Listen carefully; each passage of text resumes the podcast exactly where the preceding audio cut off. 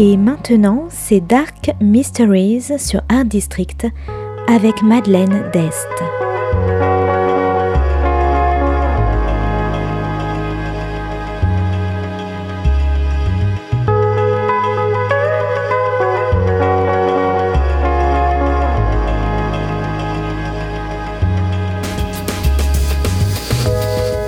Welcome to Dark Mysteries, a book review show devoted to crime, mysteries, thrillers, and the dark side of human nature.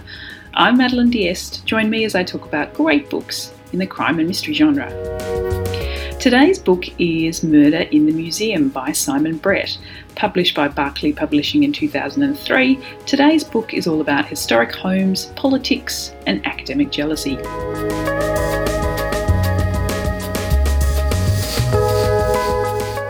Has joined the trustee board of the local historic home Brackett's House, the house of the now dead but famous poet, children's writer, and essayist Esmond Chadleigh.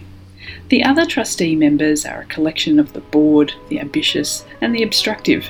The new manager of Brackett's house wants to make changes, including a build a new museum, but Chadleigh's daughter and great nephew are reluctant to make any changes at all. Carol, a retired civil servant now living in the nearby village of Fethering, is wondering whether she's made a terrible decision when she's agreed to join. The meeting is boring her to tears until it's interrupted abruptly by the former manager of Brackett's house, which causes a row with the current incumbent. The board discuss an academic from America who's keen to get access to the Chadleigh archives to complete an autobiography. But the rest of the board want to block her. Chadleigh's great nephew is supposed to be writing one of his own. When the meeting is finally over, to Carol's relief, one of the staff announces that he's found a skull while digging in the kitchen garden.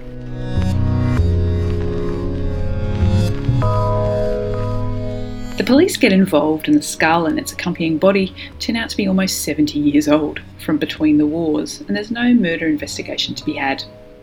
Carol is a little bit disappointed, having solved a murder or two in her time. This is actually book number four in the Fethering Mystery series.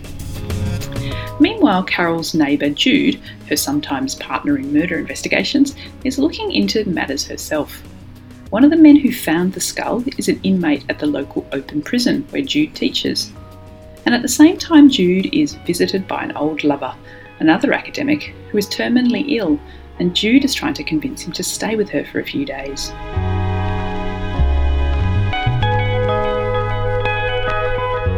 Brackett's Hall, and there's more politicking between the trustees, and then the former manager of the hall, the one who refuses to let go, is killed by a gunshot.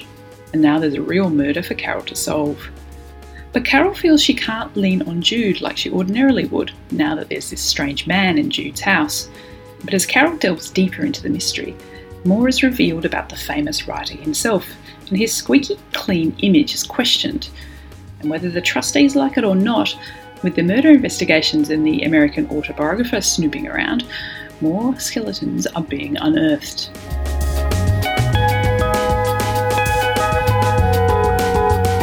As I said, this is the fourth book in the Fethering Mystery series. Set in a nice village in England, this is very much a cosy mystery. Although strictly in a cosy mystery, murder happens off stage, and Carol is actually right there when the second victim is shot. Now, the politicking between the trustees is wonderfully described and feels like some of the worst meetings I've ever sat through. But Carol and Jude were the main reason why I sped through this book. Carol is introverted and uptight. She's really used to an orderly life and expects others to act in the same way, but in a true stiff upper lip style, she never actually says anything if anyone fails to meet her expectations. On the other hand, Jude is bohemian and open and makes a living from alternative therapies, and the two friends are a truly odd couple, brought together by chance as neighbours. I also enjoyed the subplot of Jude and her sick former lover, his arrival creating a wedge between Jude and Carol, but he turned out to be just as useful in the investigation as Jude and Carol themselves.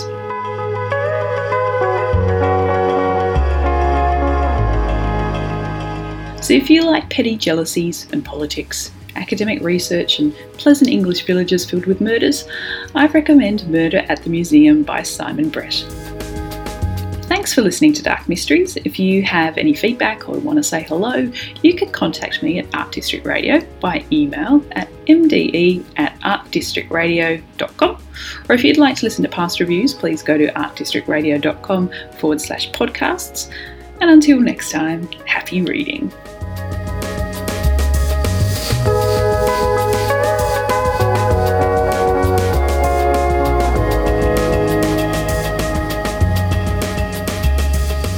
C'était Dark Mysteries sur Art District, la chronique en anglais de Madeleine Dest qui nous vient directement d'Australie.